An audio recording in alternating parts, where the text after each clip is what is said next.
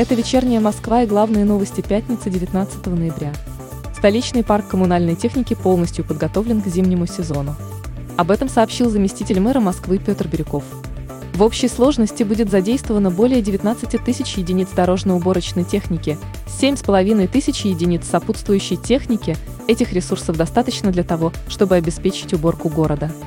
Проверке состояния техники, готовности автомобильных баз и бытовых городков принимали участие специальные комиссии. Они оценили работоспособность инструментов и оборудования аварийных бригад и кровельщиков. Нерабочие дни оказали очень хороший эффект на ситуацию с коронавирусной инфекцией в Москве. Об этом сообщил мэр столицы Сергей Собянин. По его словам, заболеваемость COVID-19 в Москве снизилась вдвое на фоне длинных выходных. За последние сутки столичные врачи вылечили от коронавирусной инфекции 6562 пациента. Число многодетных семей в столице за последние несколько лет выросло в два раза. Об этом рассказала уполномоченный по правам ребенка в Москве Ольга Ярославская. На сегодняшний день 180 тысяч многодетных семей в городе, где воспитываются порядка 450 тысяч детей.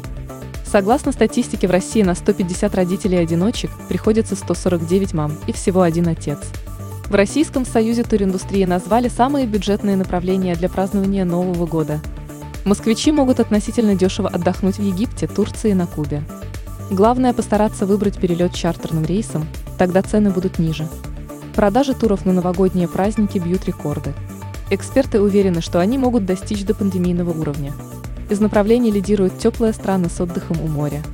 Москвичей приглашают принять участие в акции «Подарки пожилым», в рамках которой все желающие могут исполнить новогодние мечты подопечных домов престарелых. Подарки принимаются в ресурсном центре «Мосволонтер» по адресу Ленинградский проспект, дом 5, строение 1. Оставить сувениры там можно в специальной коробке с соответствующей символикой –